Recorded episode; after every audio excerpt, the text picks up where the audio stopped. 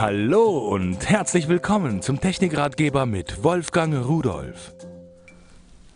Oh, ich habe gerade hier meinem Navigationssystem beigebracht, dass es die gesamten Ausgaben, alles was es normal spricht, per Funk an mein Autoradio sendet. Ich kann nämlich hier die Frequenz verändern und einstellen und das hört sich besser an. Und da ich das auch als Freisprecheinrichtung verwenden kann, äh, kommt das dann über die Autoradiolautsprecher und das ist natürlich ein Vielfaches besser. Das RS60 3D hier in der LKW-Version, oh, da können wir jetzt gleich mal rausgehen. So, und dann gehen wir auf Navigation. Sie sehen hier, da ist jede Menge Möglichkeit, da Musik, Video, Bilder und so weiter. Alles das, was ein modernes Navigationssystem eben kann. Das Navigationssystem ist speziell für LKWs gemacht. Nun, was hat das für eine Bewandtnis? Ist ja klar.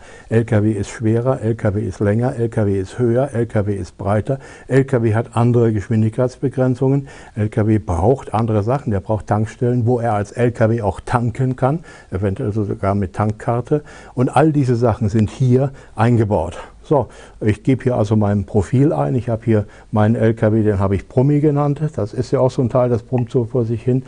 Und dann oh, habe ich die ganz normalen Funktionen, die ich auch so in jedem Navigationssystem finde. Und wenn ich dann hier, was weiß ich, nach Jena wieder mal fahren muss, oh, dann Ziel, die letzten Ziele merkt er sich. Ich kann natürlich Ziele speichern, Routen speichern, Zwischenziele speichern, all diese Dinge. Dann oh, habe ich alles sofort im Griff und sofort parat. Dazu habe ich natürlich das ganze äh, Zubehör, was ich so brauche. Und wenn wir uns das ansehen, da ist also einmal hier das Anschlusskabel, da ist gleichzeitig die Antenne eingearbeitet, denn er empfängt auch mit seinem eingebauten Radioempfänger äh, auch diese Verkehrsfunksender. Und ich kann diese Verkehrsfunksender dann, die werden dekodiert und kann die in die Routenbeziehung automatisch einfließen lassen. Wenn also irgendwo ein Stau ist, eine Sperrung oder sonst was, wird das ebenfalls mit berücksichtigt.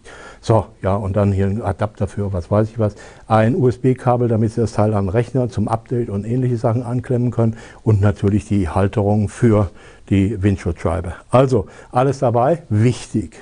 Natürlich können Sie auch noch speziell die ihr Gefahrgut eingeben, was sie für Gefahrgut haben. Und äh, auch das wird in die Routenführung mit einbezogen. Wenn Sie also in irgendeiner Umweltzone sind, wo für Gefahrgut oder bestimmte Gefahrgüter der Verkehr gesperrt ist, dann führt es Sie überhaupt nicht erst dahin. Ein, eine wirklich wertvolle Hilfe für den Profi, der nun genug zu tun hat mit seinem Chauffieren des großen Gefährts.